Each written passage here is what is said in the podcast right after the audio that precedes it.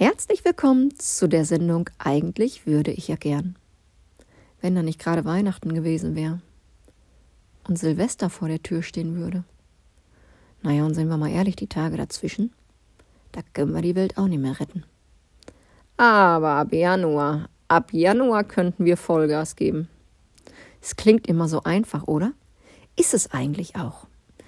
Ausreden haben wir ja immer wieder, das ganze Jahr über. Ich gehe mal davon aus, der eine oder andere hatte 2020 schon vor, sein Wunschgewicht zu erreichen. Aber da kam ein Geburtstag dazwischen. Ein schöner, sonniger, lauschiger Sommerabend, wo der Grill nochmal angeschmissen worden ist. Oder Ostern. Ich meine, es gibt genügend, es braucht einfach nur die Sonne scheinen und wir möchten ein schönes Stückchen Kuchen essen. Es gibt so viele Ausreden. Ihr merkt, ich kenne mich bestens aus, ne? Es gibt so viele Ausreden, warum das gerade nicht klappen sollte. Wer jetzt aber kommendes Jahr 2021 wirklich was verändern möchte, der braucht eigentlich gar nicht viel. Letztendlich brauche er ein Ziel. Wo will ich überhaupt hin?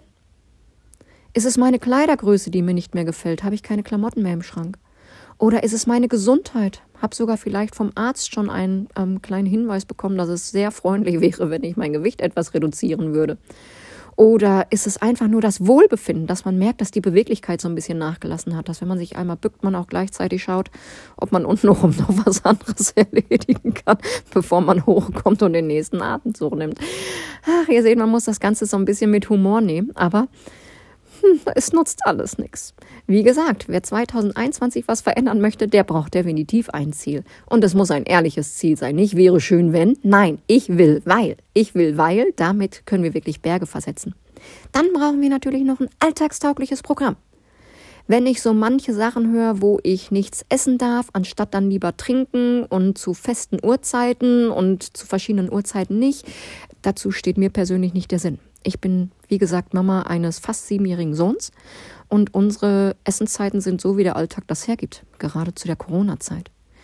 Mein Programm basiert auf einer ganz anderen Art und Weise. Hier ist jeder frei. Hier gibt es keine Verbote. Ihr dürft essen, was ihr möchtet. Natürlich gebe ich euch Hinweise, was natürlich toll wäre, wenn ihr das beachten würdet. Letztendlich kann ich euch sagen, wenn während meiner Abnahme Chips, Pommes und Schokolade nicht hätten auf dem Speiseplan stehen dürfen, hätte ich erst gar nicht angefangen. Also so gewisse Dinge gehören für mich wirklich gelegentlich heutzutage mal mit dazu. Aber mir sind sie auch wahnsinnig wichtig. Ich packe nochmal zusammen. Ich habe gesagt, wir brauchen ein Ziel.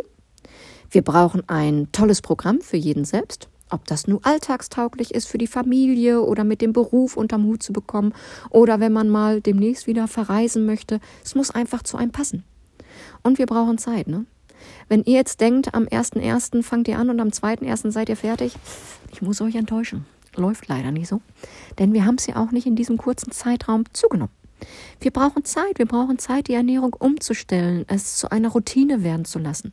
Wir brauchen ähm, auch die Niederschläge, dass wir mal merken, okay, das ein oder andere Mal hat es uns zerrissen.